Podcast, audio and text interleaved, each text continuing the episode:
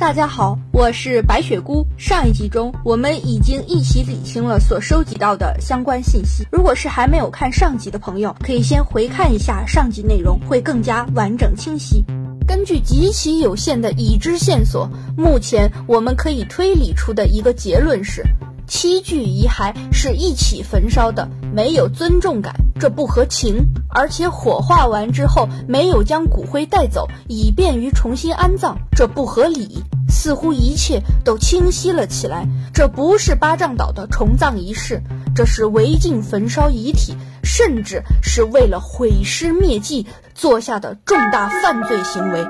在警方的后续详细调查中发现，现场没有采集到除了火葬场工作人员以外的任何其他人的指纹，也没有留下任何可疑的脚印。最令人细思极恐的是，火葬场重门深锁，从大门入内直到焚化炉前，一共有六道牢牢锁住的铁门。直到工作人员发现二号炉中的尸骸前，六道门全部都完好无损，没有任何被撬动破坏的痕迹。也就是说，当时的现场完全处于密室状态。如此看来，这里的工作人员的嫌疑就大大增加了。毕竟，只有他们有这里钥匙，可以自由出入。警方便把他们找来一一询问调查，没想到他们却被排除了嫌疑。首先是他们都拥有不在场的证据，其次是操作方式完全不像是一个专业熟练的火葬场工作人员所为。第一，二号焚化炉边上的那几个炉膛都是空的，都可以正常使用，没有理由硬要把七具骨骸都硬塞在一起。第二，专业的工作人员会在遗体推进焚化炉之前，在下面垫一个托盘。这样可以把燃烧完的骨骸灰烬完完整整的拉出来。可是这七具遗骸下面并没有垫托盘。如果是火葬场内的工作人员利用职务之便，那么他肯定是希望不留痕迹，瞒天过海，垫了托盘拉出来，把遗骸清理干净，才是符合常理的做法。而作案人没有垫托盘，留下了遗骸，说明他可能匆忙丢进去燃烧之后，等打开一看没有托盘拿不出来，就只好抛弃在这里，悄悄离开了。毕竟他没有留下任何鞋印指纹，那么有计划的偷偷进行这一点是肯定的。第三。为了防止非法事件的发生，火葬场的每一道铁门的钥匙都会分别由各个工作人员管理，并且会不定时的交换。第四，前面咱们提到过，这个火葬场有六道门要同时开启，需要六个人六把钥匙同时参与协作，要非法焚烧七具遗骸是件要坐牢的大事，不可能是六个工作人员一起约定好这么做的。但如果是其中的一两个人要这么做，那他又是凭什么说服剩下的人陪他一起冒这么大的风险呢？最后，警察调查了这些工作人员的平时往来的人、家庭背景。完全没有发现任何可疑之处，警方调查陷入困局，只好换个思路，调查了巴掌岛上近四十年的失踪事件报案记录，却没有完全对应得上的一家七口男女老少同时失踪的事件。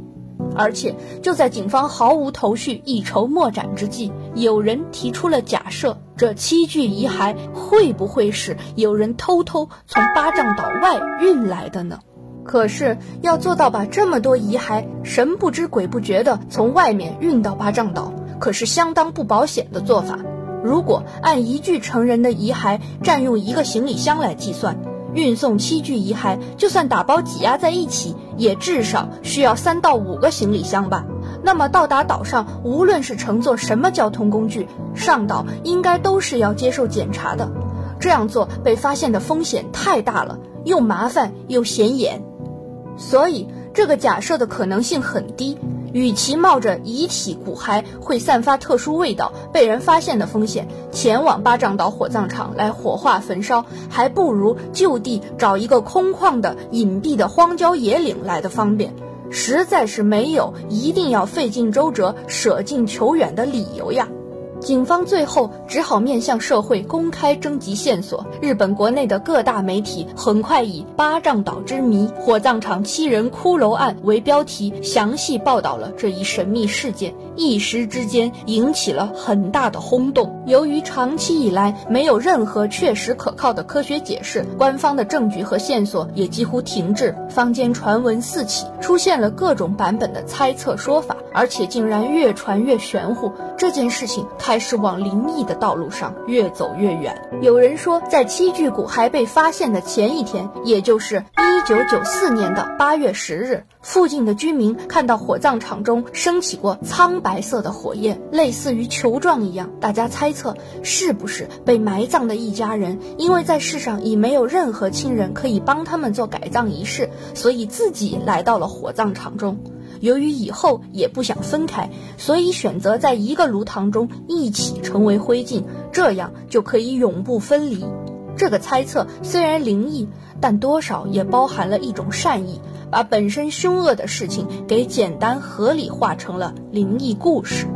接下来，这种猜测可就不是那么善意了。八丈岛上的百姓一直口耳相传着一个古老的故事：在江户时代，有瘟疫横行，为了避免传染到岛上，八丈岛的居民封闭了这座小岛。有一天，七个从大阪出发，途中遇到海难的远道的和尚漂流到了八丈岛岸边，试图爬上岸向村民求救。可是村民都害怕他们是从别的人口密集的地方过来，会带来瘟疫和不幸，所以不但没有伸出援手救助他们，一群身强力壮的村民还提着棍子、拿着石头，连打带骂的把他们驱赶到了很偏远的一座山上，并轮班昼夜不间断的在山脚下看守，不准他们下山。要是单单困住、限制活动范围，站在村民的角度倒是勉强可以理解。但是和尚们被困在山上整整七天七夜，都没有任何村民给他们送过哪怕一口吃的喝的东西。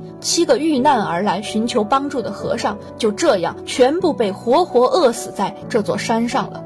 这些村民们不但没有感到一点点的愧疚，反倒是为消除了隐患而感到开心极了。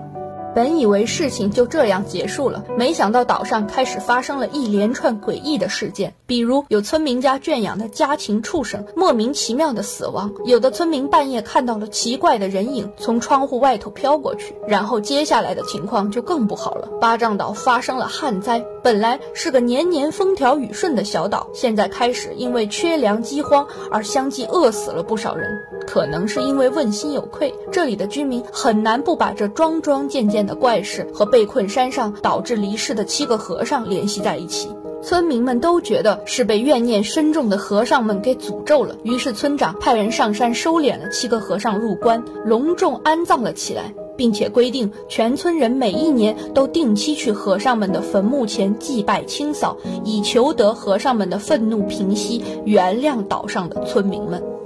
后来，渐渐的，八丈岛又恢复到了往年的宁静。长记性的村民们则一代代的教育子孙，不可以对七和尚的坟冢说不敬的话，做不敬的事情。诅咒没有完全解除，不敬之人会遭到报应。所以，八丈岛上的人觉得，是不是七和尚的怨灵又回来了？是被焚化的那七个人之前说过或者做过对七和尚不敬的事情吗？还是被七和尚当做替身收走了吗？虽然这只是岛上的民间传说，但一九五二年十一月发生的一件事情，似乎从侧面印证了它的可能性。当时，一组施工队伍正在埋葬七和尚的那座山下修路，突然发生了山体滑坡，坍塌滚落的泥土石头瞬间掩埋了正在施工的队伍。救援人员赶到后，从滚下来的泥土中成功救出了两人，还有七人不幸罹难。当时被救出的两人非常惊恐不安，大家都以为是劫后余生，情绪还没有平复。谁知道这两人却说这件事很诡异，可能和岛上的七和尚传说有关。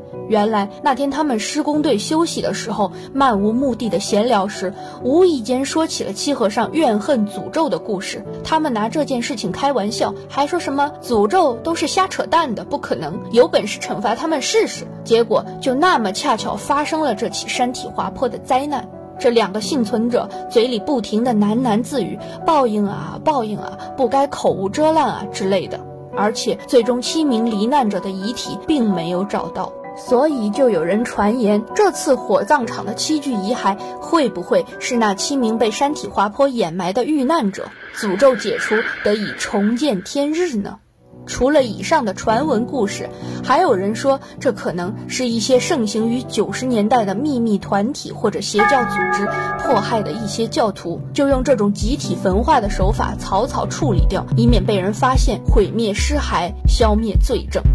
从我个人感觉来看，会不会有以下这么一种可能：有凶手把一家七口给害了，然后先掩埋在了自己的院子或者农田之中，一直没有人发现，直到一九九四年，这个人的房子要拆掉或者卖给了别人，自己要离开巴掌岛去别的地方，因为害怕走后败露，所以连忙挖出这些遗骸给送去火化，制造出一种灵异事件的假象呢？正在听这个故事的你，觉得有这种可能吗？毕竟在自己的院子中燃烧，可能会被周围的邻居发现之类的。可是他又是如何打开火葬场的六道门的呢？直至今日，八丈岛七股事件已经过去了二十七年，至今仍是一桩悬案，未解之谜。那么，我们一起来看看这件事情目前为止究竟有多少解不开的疑点呢？一，这七具遗骸的真实身份是什么？二，七具遗骸是从哪里取出来的？三，七具遗骸是如何被运送到火葬场的？四，这样做的目的和意义是什么？五，这件事是什么人策划实施的？一切的一切都无从知晓，这真是一件处处透着诡异的案子。不知道会不会有真相大白、谜团破解的那一天呢？好了，以上就是本期故事的全部内容了。我是白雪姑，我们下期再见。